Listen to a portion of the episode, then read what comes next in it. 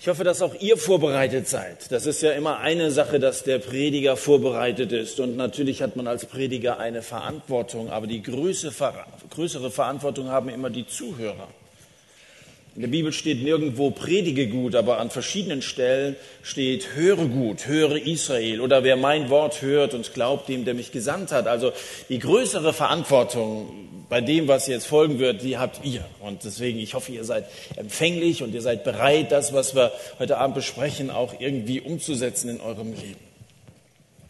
Wisst ihr, was der Unterschied ist zwischen einer Kollekte und einem Opfer? Also wenn ein Huhn ein Ei legt, das ist eine Kollekte. Wenn ein Schwein ein Schnitzel gibt, das ist ein Opfer.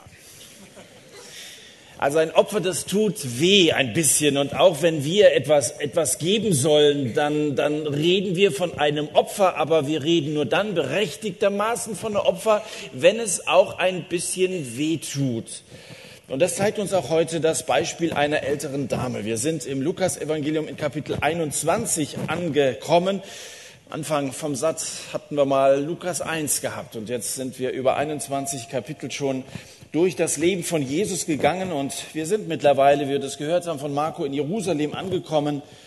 Da heißt es dann in Vers 1 von Kapitel 21, er, Jesus, blickte auf und er sah die Reichen ihre Gaben in den Schatzkasten legen. Er sah aber auch eine arme Witwe zwei Schärflein dort einlegen. Und er sprach, in Wahrheit sage ich euch, dass diese arme Witwe mehr eingelegt hat als alle.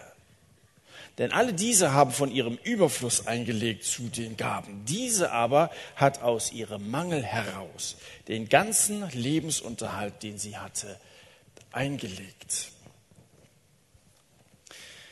Man sagt, das empfindlichste Organ des Menschen sei sein Portemonnaie.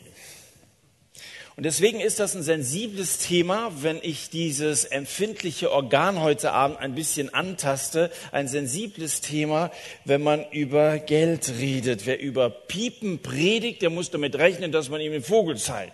Also die haben es offensichtlich nötig und es wäre auch schlecht, wenn die Kirche, die Gemeinde von Jesus in den Ruf geraten würde, dass sie irgendwie habgierig wäre und nur darauf aus, dass die Leute auch möglichst ihre Spenden fristgemäß abgeben.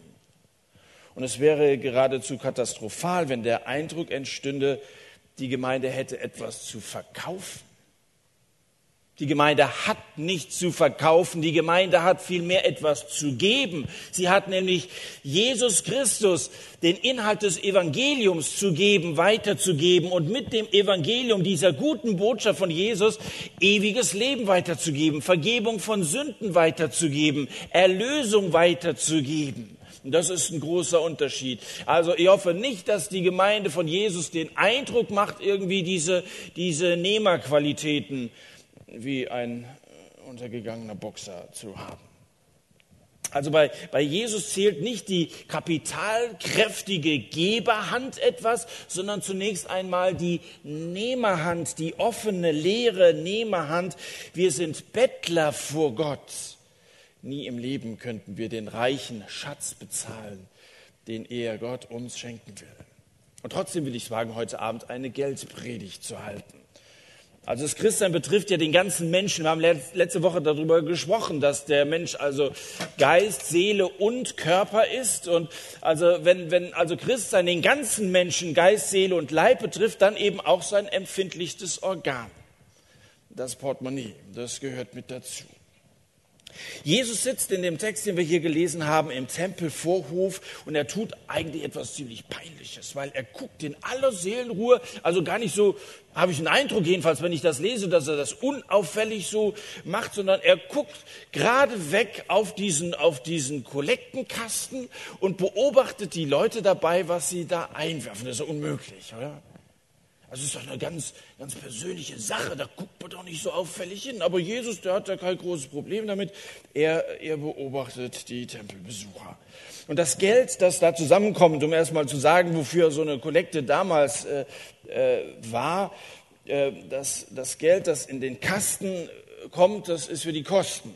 Ist ja klar. Also für, für die Kosten, die der ganze Tempelgottesdienst äh, äh, Bedarf, Ausgaben, das, das Gebäude, das muss instand gehalten werden, die Priester und die Diener, die müssen unterhalten werden und dann sind die, die immer die Hand aufhalten werden, nämlich die Bedürftigen. Also es gab Kosten für den laufenden Betrieb wie auch für Wohltätigkeit. Das sind ganz ähnliche Zwecke wie ja auch Gaben heute in einer Kollekte, ob das hier im Satt ist oder, oder auch in deiner Gemeinde, in deiner Kirche zusammengelegt werden. Da sieht Jesus also, wie wohlhabende Leute ihre Münzen einlegen. Zunächst mal geht es noch nicht um die Witwe. Er sah, das heißt ja, dass er sah diese Reichen ihre, ihre Münzen abgeben. Und immerhin werfen die ja das Geld nicht aus dem Fenster, indem sie das für Zigaretten ausgeben oder für, für Unterhaltungselektronik oder so. Die werfen das nicht aus dem Fenster raus, sondern sie werfen das hier in Opferkasten rein. Das wollen wir ganz positiv zunächst zur Kenntnis nehmen. Und jedes Mal, wenn, wenn also das Geld da in den Kasten fällt, dann kann man es klimpern hören. Das, das ist ja so. Also damals gab es keine Scheine, aber man, man hört das ja. Da brauche ich gar kein Mikrofon dran zu halten. Also danke, Selina, du hast ja schon ein bisschen vorgezahlt. Also da, da, das hört man. Und es, es, gab da auch bei diesen sieben, nee, 13, 13 habe ich gelesen, 13 solcher Opferstöcke um den Tempel herum soll es gegeben haben. Gab so Aufseher, die haben das also da durchaus zur Kenntnis genommen, was da so reingeworfen wurde. Man hört das Klimpern, aber beim Weggehen klimperte es bei vielen immer noch in ihren Geldbeutel nämlich, in den Geldbeuteln der Reichen, die einen Teil ihres Geldes gespendet haben. Klar, es hat geklimpert, aber sie gehen weiter und man hört, nur da ist aber noch mehr drin gewesen eigentlich. Also viele Reiche geben da etwas von ihrem Überfluss ab, die Armen geben weniger und das ist ja auch irgendwie logisch. Der Unterschied zwischen arm und reich war gravierend damals.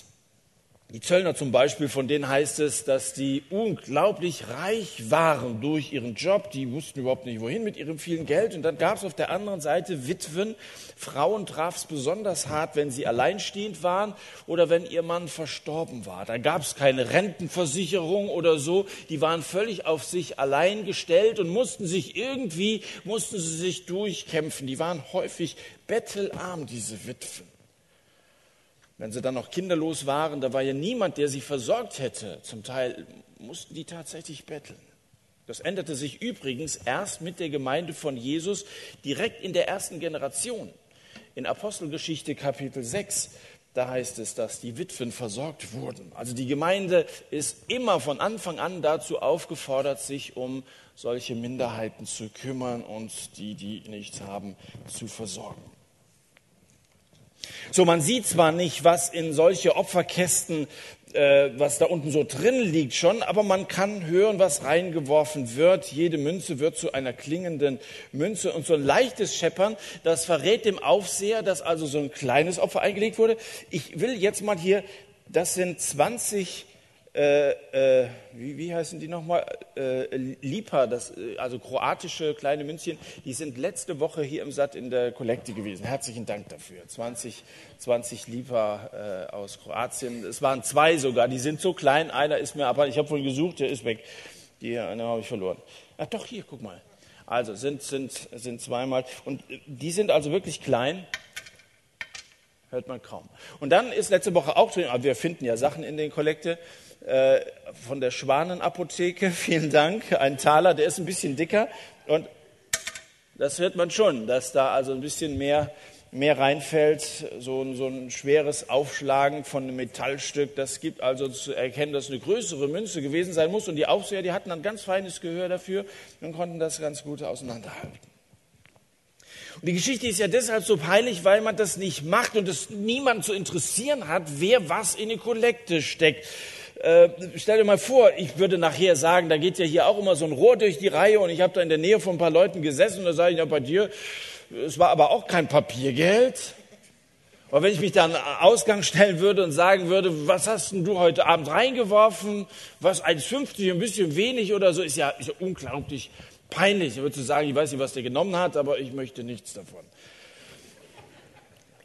Und, und, das hat ja auch einen Grund, warum, warum das so eine ganz persönliche Sache ist, weil Spenden sind nun mal eine freiwillige Angelegenheit, die ja nicht vorgeschrieben werden kann. Also wenn du, wenn du jetzt Vereinsmitgliederbeiträge bezahlen musst, klar, das ist irgendwie festgelegt, aber Spenden sind es eben nicht. Und deswegen geht es auch niemandem was an, wie viel der Einzelne gibt. Das muss jeder für sich entscheiden. Erstens, was er entbehren kann und zweitens auch, wie wichtig ihm irgend so ein Spendenprojekt ist äh, erscheint. Und trotzdem hat Jesus zugeguckt. Und dann erklärte seinen Jüngern anhand seiner Beobachtung, dass bei Gott eine andere Mathematik gilt als bei Menschen. Denn die Größe der Gabe hängt keineswegs von der Höhe des Geldbetrages ab. Das ist wieder mal sehr menschlich gedacht. Je mehr ich eingebe, desto größer die Gabe. Jesus sagt, nein, das ist nicht, das ist nicht die Definition von Gott. Je höher der Geldbetrag ist, das ist, Gott zählt nicht, sondern Gott wiegt. Er wiegt einfach das, was gibt der Einzelne aus seiner Überzeugung heraus und von dem, was er geben kann. Das ist für Gott sehr viel wichtiger. Diese Witwe, die hat nicht irgendwelche Gold- oder Silbermünzen eingeworfen, sondern Kleingeld. Zwei der kleinsten Kupfermünzen, die es damals in Israel gab. Es wäre jetzt müßig rauszufinden, was war denn so ein Schärflein, das hier genannt wird. Was war denn das wert, so umgerechnet jetzt in Cent oder so? Da habe ich also Angaben zwischen einem halben Cent und, und acht Cent äh, äh, zu lesen bekommen, ist aber völlig unwichtig. Wichtig ist, dass das alles war, was sie hatte und dass sie es offensichtlich gerne gegeben hat. Und der Kommentar von Jesus ist, diese arme Witwe hat mehr eingelegt als alle. Nach Gottes Mathematik ist dieser Kleckerbetrag mehr als das Gold und das Silber der Reichen. Warum ist das so? Nun, das liegt zum einen am Empfänger des Opfers und zum anderen liegt das am Geber des Opfers. Nochmal, warum sagt Jesus so was Unlogisches, dass es mehr als die anderen gegeben hat? Erstens liegt es am Empfänger, zweitens am Geber. Der Empfänger für uns heute, wenn wir das gleich mal übertragen wollen, ist ja die Kirche, ist die Gemeinde von Jesus Christus. Wenn ich Kirche sage, meine ich immer allgemein, da meine ich keine besondere Konfession damit, sondern die Gemeinde von Jesus. So, allerdings ist die Gemeinde kein Wirtschaftsbetrieb, der mit seinem Kapital, ob das Umsatz oder Gewinn äh, heißt, damit steht oder fällt. Im Grunde genommen braucht die Kirche überhaupt kein Geld, weil der Herr der Kirche nämlich unendlich reich ist. Die Bibel sagt mal, Gott gehört alles. Also von daher braucht man so einem Gott ja eigentlich kein Geld zu spenden. Gott ist reich. Der hat es überhaupt nicht nötig, dass man, dass man ihn bezahlt oder so kurz nachdem das Dallas äh, Theological Seminary seine Pforten äh, eröffnet hatte, da hätte es um ein Haar auch wieder schließen müssen, weil dieses Seminar, so ein theologisches Seminar in den USA, kurz vor dem Bankrott stand. Und vor der Zeugnisausgabe 1929 versammelte sich dann nochmal so die Lehrerschaft im Büro des Rektors, um zu beten, dass Gott sie irgendwie versorgen würde. Und als dann Harry Ironside an der Reihe war mit seinem Gebet, da zitierte er in seinem Gebet Psalm 50, Vers 10 und er sagte, Herr, wir wissen, alle Tiere auf dem Feld gehören dir. Das steht da, Psalm 50, 10. Alle Tiere des Feldes gehören Gott. Und da sagt er, bitte verkauf ein paar davon und schick uns das Geld. Und während die Männer da noch zusammen gebetet haben, wurde das Gebet erhört. Da kam eine Sekretärin rein und legte einen Scheck auf den Tisch. Es gibt eine Version der Geschichte, die sagt also, dass irgendein texanischer Rinderfarmer zwei Anhänger Kühe verkauft hätte und ihnen das Geld gespendet hätte. Eine andere Version sagt, dass es ein Banker aus Illinois äh, gewesen wäre.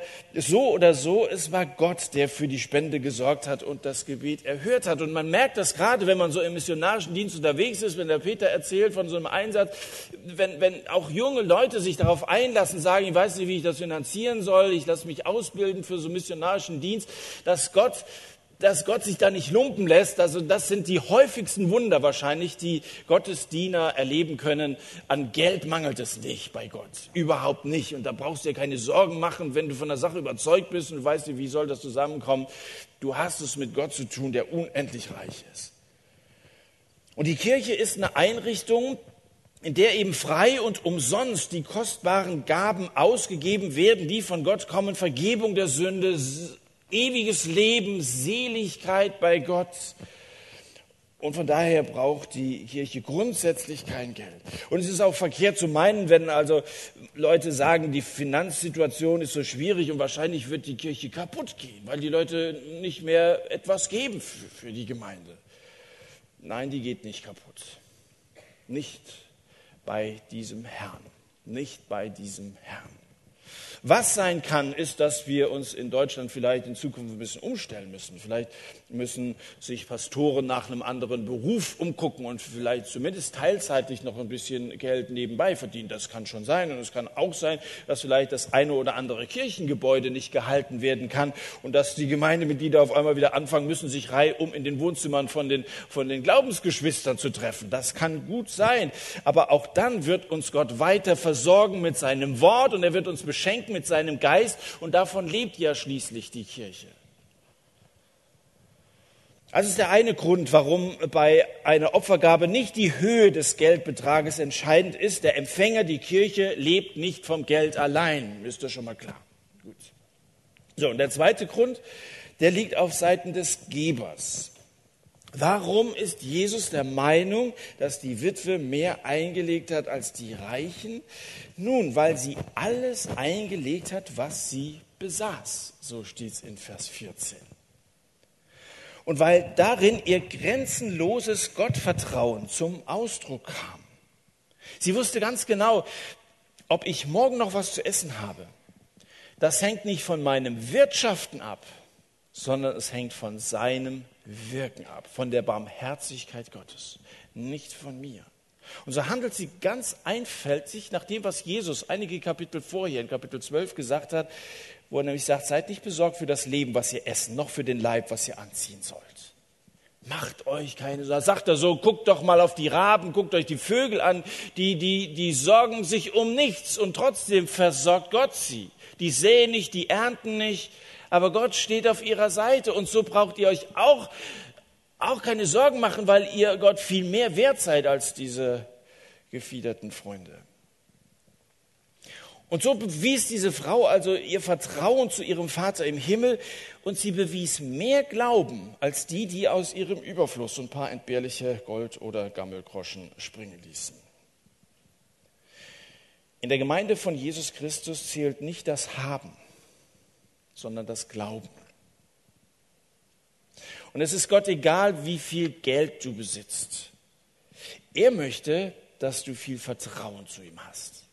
Darauf kommt es ihm an. Dass du, dass du Gott als Gott siehst und ihm zutraust, dass er dich versorgt in jeder, in jeder Situation.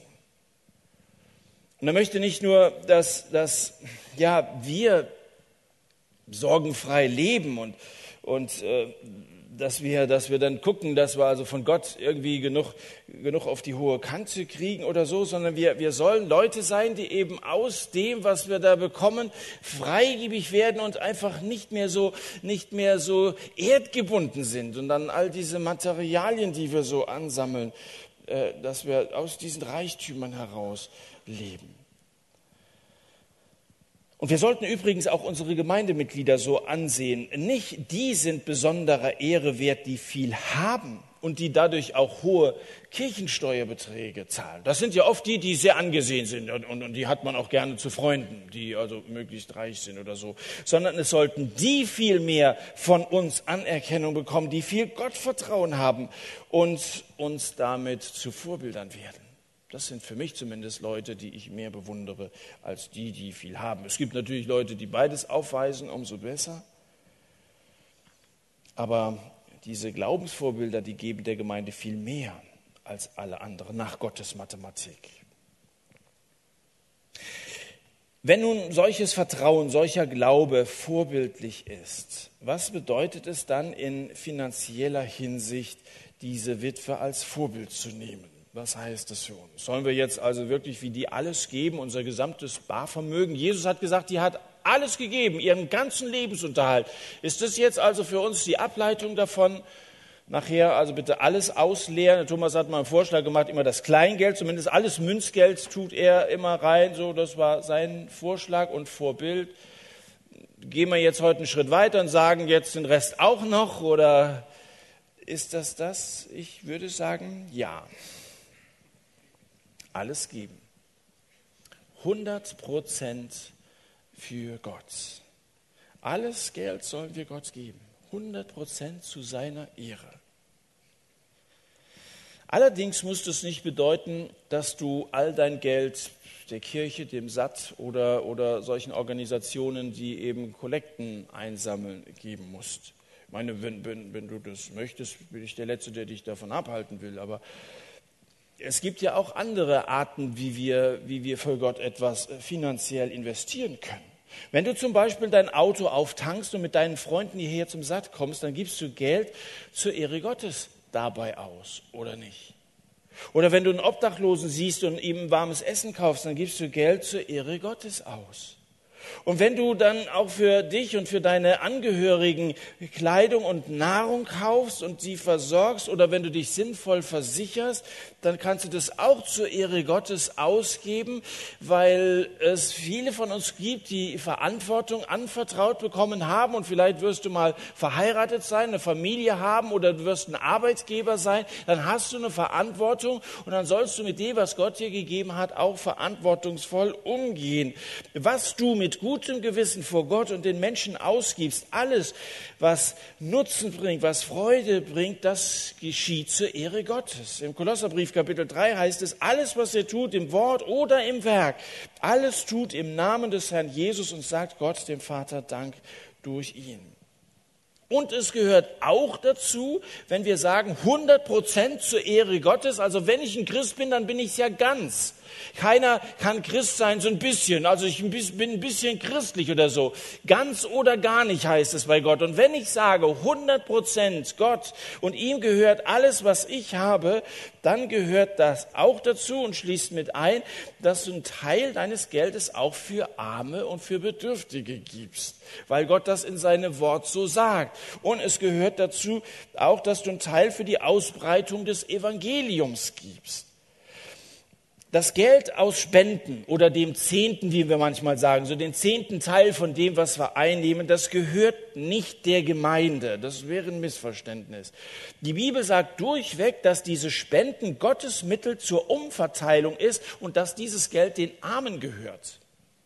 Wir, wir meinen immer, wir spenden, damit also mal neu tapeziert werden kann im Jugendraum und so. Das, das mag ja auch alles wichtig sein, aber in erster Linie, wie die Bibel sagt, gehört dieses Geld den Armen, denen, die nichts haben. Und, und es, es hat immer schon diese unterschiedlichen Schichten gegeben, Arme und Reiche. Und, und da haben wir eine Verantwortung für solche, denen es eben nicht so gut geht. Der Betrag an die Armen, das soll nicht ein Posten im Gemeindebudget sein, sondern das ist das Budget. Das ist das Budget. Jetzt kannst du so argumentieren, dass ja ein kleiner Teil der Opfergaben in Israel damals an die Leviten, also die Tempeldiener, da ging. So steht das in Nehemiah Kapitel 12, 47 kannst argumentieren, dass in der Frühkirche noch ein kleinerer Teil den Wanderevangelisten gegeben wurde. 1. Korinther 4, Vers 11. Muss man allerdings sehen, das waren arme Leute. Also wenn es heißt an die Armen, dass diese Wanderevangelisten hatten sonst überhaupt kein Einkommen. Es wird über die Armen in unseren Gemeinden relativ wenig nachgedacht. Ja, man muss ja schließlich das Gebäude in Schuss halten. Und es verwundert mich eigentlich nicht, dass viele Kirchgänger ganz andere Mittel und Wege finden, um Geld für Arme zu geben. Das läuft heutzutage gar nicht mehr in erster Linie über die Kirche. Und es ist erst recht kein Wunder, dass immer weniger Gläubige ein paar Euro locker machen für die Verkündigung eines Gottes, der nicht von den Toten auferstanden ist, der keine Wunder tut und bei dem es sowieso fraglich ist, ob der überhaupt existiert. Und wenn er existiert, ob man ihn vielleicht auch Göttin oder vielleicht auch Allah nennen kann. Es ist kein Wunder, dass da immer weniger gegeben wird.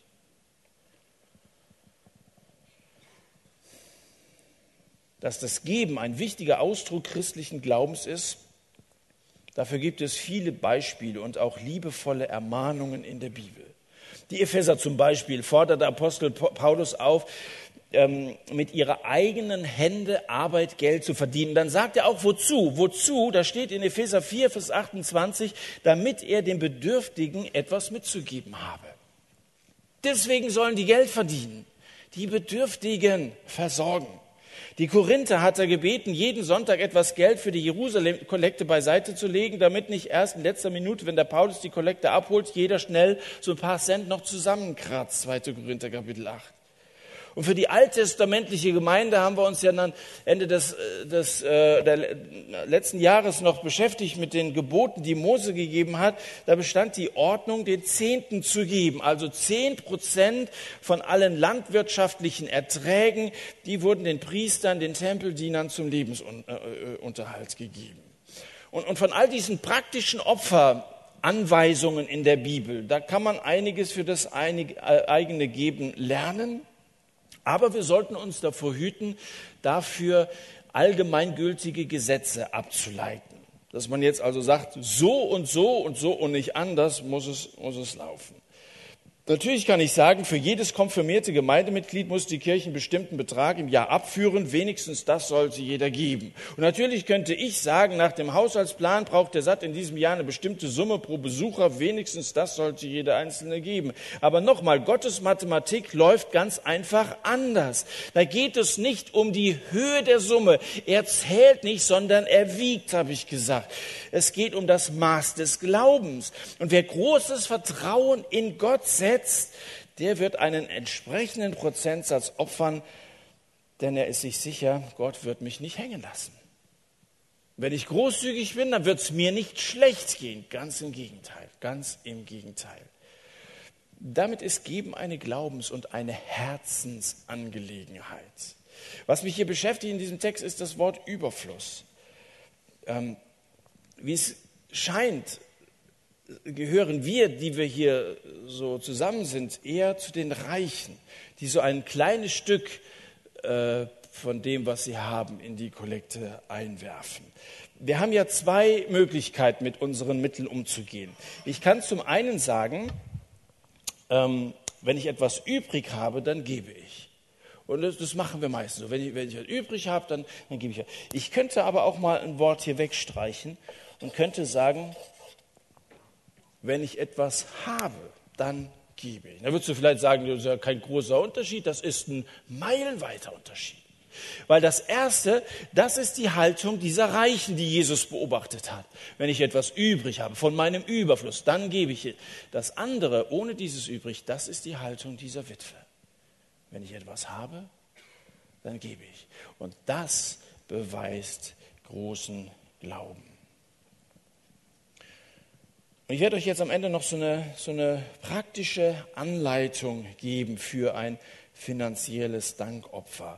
Aber ich sage nochmal, bitte nicht als ein Gesetz verstehen, sondern als eine Hilfe für fröhliche Geber. Die Bibel sagt, einen fröhlichen Geber hat Gott lieb. Wenn du die Liebe Gottes besonders erleben willst, dann hör nochmal zu. Es ist gut, wenn du dir für regelmäßige Gaben, wenn dir das heute Abend klar werden sollte, einen bestimmten Prozentsatz vornimmst. Zum Beispiel 10 Prozent von deinem Nettoeinkommen, 10 Prozent von deinem Taschengeld, 10 Prozent von deiner Rente. Ich weiß ja nicht, wer alles hier ist. Also was auch immer du einnimmst, 10 Prozent davon rechnest du dir mal aus, wie viel das im Monat ist. So, und diesen Prozentteil, den teilst du dir dann etwas so auf, dass du sagst, davon zwei Prozent an die Kirche, vier Prozent für Mission und vier Prozent für hilfsbedürftige Menschen über irgendeine vertrauenswürdige Organisation. Für Mission kannst du dir auch so eine Organisation, die Guna würde sich da wahrscheinlich anbieten oder es gibt eine ganze Reihe anderer mehr. Und diese entsprechenden Beträge, die überweist du dann monatlich per Dauerauftrag oder du legst sie dir gleich nach Erhalt des Geldes, legst du dir die beiseite, um sie dann eben in die entsprechenden Kollekten zu tun. Das entspricht ganz dem Erstlingsgeben im Alten Testament. Ich habe ja gesagt, da wurden also von den Erstlingsgaben wurden die Priester und so versorgt. Und dann sagt Gott nämlich, dass sie von den ersten Früchten und von den ersten Getreidegaben und auch von den ersten Jungtieren, die die Muttertiere zur Welt gebracht haben, abgeben sollten. Das erste heißt ja, ich bekomme es und gebe dann sofort. Und deswegen sage ich, sobald du das Geld bekommen hast, am besten ziehst du es dann schon ab. Zu diesem regelmäßigen äh, äh, Geben, da gehört eben, dass du gar nicht erst in Versuchung kommen solltest, nur am Ende noch so einen Restbetrag zu bezahlen. Wenn du bis zum Ende des Monats wartest, dann machst du es so wie die, wie die Reichen. Sie geben, sie geben so ein paar Reste noch ab. Aber du hast dich vorher entschieden. Und dann zu diesen regelmäßigen Gaben solltest du immer noch eine offene Hand haben für den Fall, dass irgendeine so spontane, besondere Not an dich herangetragen wird. Da sollte die Linke nicht wissen, was die Rechte tut. So hat es Jesus mal in Matthäus Kapitel 6 gesagt. Und wenn ich hier von 10 Prozent rede, dann ist das nur als Beispiel gedacht. Wir leben ja in einer Zeit, in denen es vielen von uns so gut geht, dass durchaus auch ein höherer Prozentsatz verkraftet werden kann. Und auf der anderen Seite wird vielleicht beim besten Willen bei dem einen oder anderen noch nicht mal 10 Prozent drin sein. Von daher, das, das ist kein Gesetz. Es steht auch nicht im Neuen Testament, also im Alten Testament, da wird von diesem 10 gesprochen. Es steht übrigens auf der letzten Seite des Alten Testamentes nochmal in Malachi Kapitel 3, als wollte Gott es noch gerade so ins Neue Testament rüberrufen, habe ich den Eindruck. Also es ist zumindest ein ganz guter Richtwert, wenn man so von, von etwa 10 Prozent ausgeht. Wir kommen zum Schluss. Achte nochmal auf den letzten Vers dieses Predigtextes. Jesus erkannte etwas, das den anderen Tempelbesuchern äh, verborgen geblieben sein muss. Denn er sagt, dass die Frau ihren ganzen Lebensunterhalt in den Kasten geworfen hat. Alles, was sie zum Leben hatte. Und wenn man da wörtlich schaut, dann steht da, sie gab Bios, sie gab ihr Leben. Das hier übersetzt, in Elberfelder habe ich vorgelesen, mit Lebensunterhalt. Was da wörtlich steht, sie gab ihr ganzes Leben. Und damit ist angedeutet, dass christliches Geben und Opfern nicht auf den finanziellen Bereich beschränkt bleibt, sondern dass das alle Lebensbereiche betrifft. In allen Lebensbereichen soll Gott zu 100 Prozent geehrt werden. Sie gab alles. Sie gab ihr Leben. Jetzt könnte ich noch eine entsprechende Predigt halten über deine Zeiteinteilung könnte noch eine entsprechende Predigt halten über deine Talente und Fähigkeiten, die du von Gott bekommen hast. Sie gab ihr ganzes Leben. Auch davon sollst du Gott zur Verfügung stellen. Und jetzt frage ich dich, ist bei dir der Groschen gefallen? Auf deinen Glauben kommt es an.